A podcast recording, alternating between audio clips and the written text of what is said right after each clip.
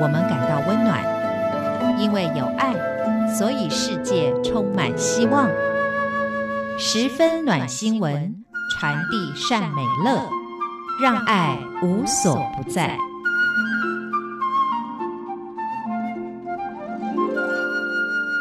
亲爱的朋友，大家好，我是刘冠佑，欢迎收听十分暖心文。在我们的社会当中，有越来越多高龄者，还有失智的老人。在这样子的年纪，他们还能够做什么呢？在日本曾经有一家餐厅叫做“送错菜餐厅”，在网络上爆红，也让更多人认识了失智症的患者。因为在这边工作的人都是罹患了失智症的人，大部分的失智症患者，他们的年纪都已经超过五十岁，所以在台湾也有这样子的一间餐厅出现。希望罹患失智症的朋友在这边工作，能够服务更多的人，也让大家更知道失智症患者，他们其实还是能够对社会做出贡献的。在台湾，这家咖啡馆叫做 Young 咖啡馆，也就是英文的 Y O U N G。的确，在这边工作的人虽然年纪比较大，而且他们罹患了失智症，但是他们对工作的热情一点都不输给年轻人。在这边，每一位失智症患者的工作人员会亲自煮咖啡、做饼干，为所有的客人点餐跟送餐。也许他们不太会表达，但是呢，只要有客人上门捧场，他们就会觉得这是最大的力量跟鼓励了。像是其中的店员一位林善仁先生，他就说，他常常把客人的咖啡给送错了，可是他并不会因此感到沮丧。他会非常有幽默感地说：“没关系，这杯让我来招待吧。”这家样咖啡馆就是台湾失智症协会他们所开创的，在这边服务的服务生都是失智症的患者，他们发病的时候可能都还是家庭经济的支柱。当他们发病的时候，让他们的家人实在难以接受。虽然说罹患了失智症，但是他们的体力还是相当好。只是动作比较慢，在社会上其实是很难找到工作的。可是，在这家咖啡厅里，他们有机会证明自己。他们说，虽然动作比较慢，可是非常的用心，他们一定会把事情做到最好。就像刚刚我们提到过的这位林善仁先生，他今年已经五十八岁了。他发病的时候是在五十多岁。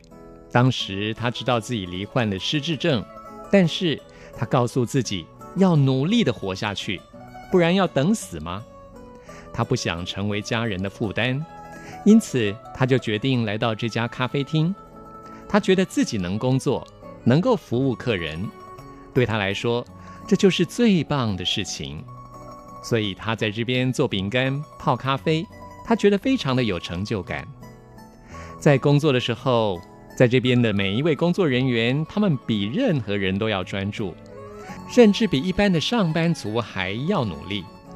当他们手边工作做完了，他们还会主动的说：“我现在有空了，有没有事情可以让我做？希望有更多的事情来做。”虽然有时候会搞不太清楚到底做对了没有，餐点也会让客人等得比较久，但是来到这边，你会感觉到满满的温暖的人情味。每一杯冲出来的咖啡都是有故事的，期待有人来这边细细的品尝。只不过现在的人喝咖啡都希望到一种灯光美、气氛好的文青咖啡，比较少人愿意来到他们这家咖啡馆，所以在社会上他们的知名度并不高。营业到现在，他们的生意非常的惨淡，有时候甚至一整天都没有人上门。当工作人员看着空荡荡的座位，他们会觉得非常的难过。像我们提到的这位林善仁先生，就会想：完蛋了，我今天又没有工作了。回家之后，他甚至还会问妻子：是不是自己不够努力呢？听了真的让人心痛啊。林善仁先生说：我们真的很用心，想要给客人最好的，真的很希望大家都来捧场。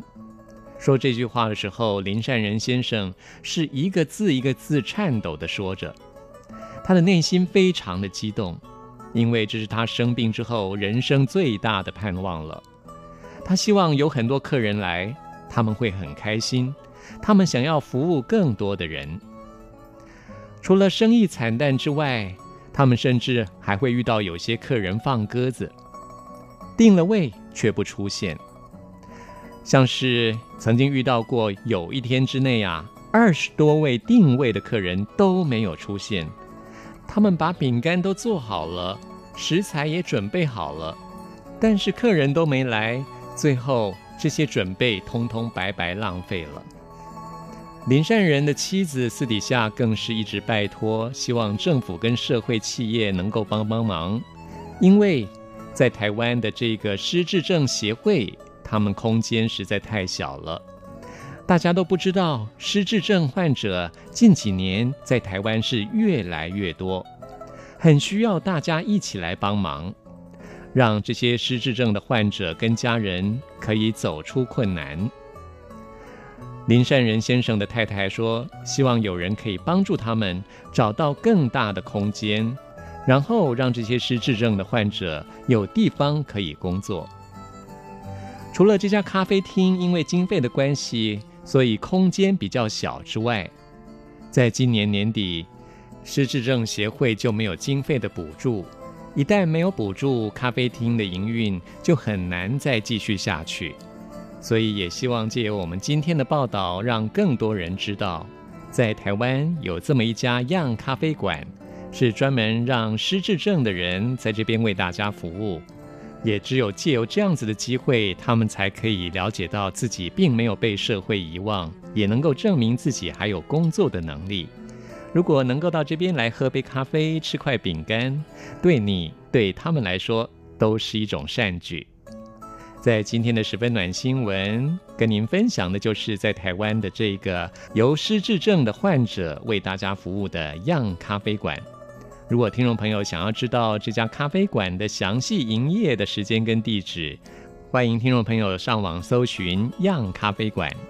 非常谢谢您收听今天的十分暖新闻，我们下次空中再会。